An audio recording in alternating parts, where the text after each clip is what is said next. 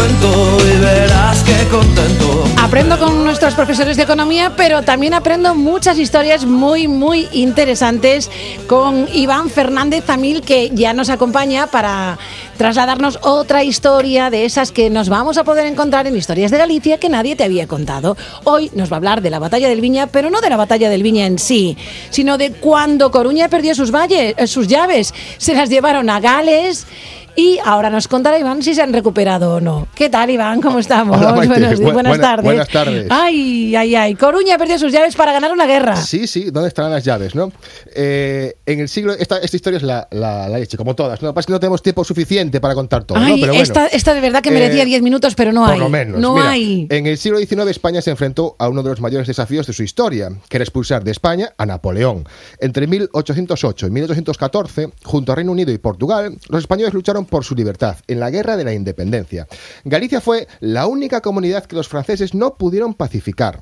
Y Vigo se convirtió en la primera plaza reconqui- reconquistada al imperio napoleónico en Europa. Mira los gallegos cómo somos. Sí, ¿eh? sí. Eh, en 1808, el general Sir John Moore, que todos en Coruña conocemos, eh, llegaba a Salamanca desde Portugal para apoyar a los españoles. Allí esperaba la llegada de refuerzos del ejército español, pero eso nunca ocurrió. Napoleón quiso acorralar a Moore, que sabía que no podía vencer por su inferioridad numérica. Moore decía en su diario, continuar mi ataque en este momento significaría la pérdida de mi ejército, no solo para España, sino también para Inglaterra, así que decidió replegarse a Coruña. Cuando Moore llegó a la ciudad, el 11 de enero de 1809, eh, su flota aún tardaría cuatro días en llegar, así que decidió que las tropas británicas plantarían cara a los franceses para proteger la evacuación, en un lugar que se convirtió en legendario, el Viña. Durante la batalla del Viña, Moore recibió el impacto de una bala de cañón y falleció poco después. Durante- Falleció, por cierto, no allí, ¿eh? Sabes que me han contado que falleció casi aquí en los cantones. Sí, sí, sí, sí, sí, correcto, correcto. Llegó correcto. moribundo, No pobrecito, da- llegó no muy da malito. No me da tiempo para tantas cosas, pero sí, correcto. Eh, durante el- la retirada, tras la muerte de Moore, los últimos dos ingleses que estaban abandonando la ciudad cerraron las puertas de las murallas y usaron las llaves de las puertas, pero no giraban, vaya por Dios. Así que, desesperados, usaron una bayoneta y forzaron el cierre. Era el 18 de enero de 1809 y uno de aquellos soldados, no sabemos si por despiste, por prisas o como souvenir, se llevó las llaves en el último barco que partió del puerto. Allá fueron las llaves. Se las llevó a Gales, ¿no? Bueno, ¿qué pasaron con las llaves? No? Eh, Esa es la yo, yo quiero saber, claro, los oyentes quieren saber qué Resulta pasa con esas llaves. En 1900, mira la historia. En 1924, un británico estaba haciendo unas reparaciones en una mansión de Gales.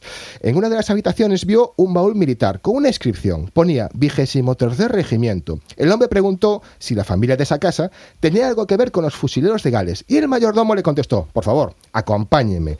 Le llevaron a un salón, un gran salón. Había una, una vitrina con varios trofeo- trofeos, una gran vit- vitrina. Y justo debajo de ella se encontraban unas llaves que habían llegado de España en 1809, las llaves de A Coruña.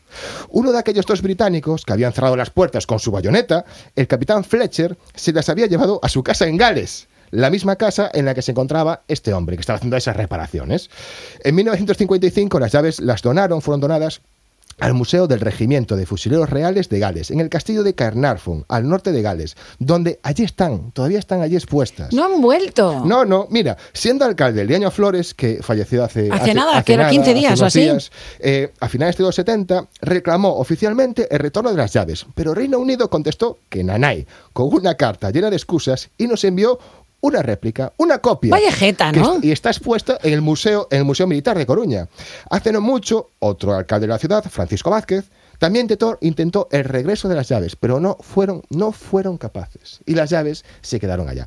Eh, la batalla del Viña, la reconquista de Vigo y otras muchas batallas que tuvimos en Galicia y el norte de Portugal revelaron al mundo una gran lección, además del tema de las llaves. ¿no? El ejército francés no era invencible cuando se enfrentaba a un país en armas y estaba dispuesto a morir.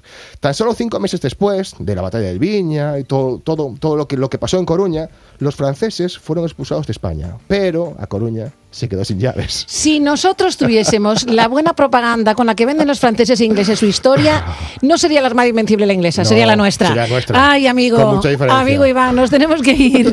Gracias por una Gracias. nueva historia maravillosa. Señoras, señores, gracias por la compañía. Se quedan con más ventana en la SER. Hasta mañana.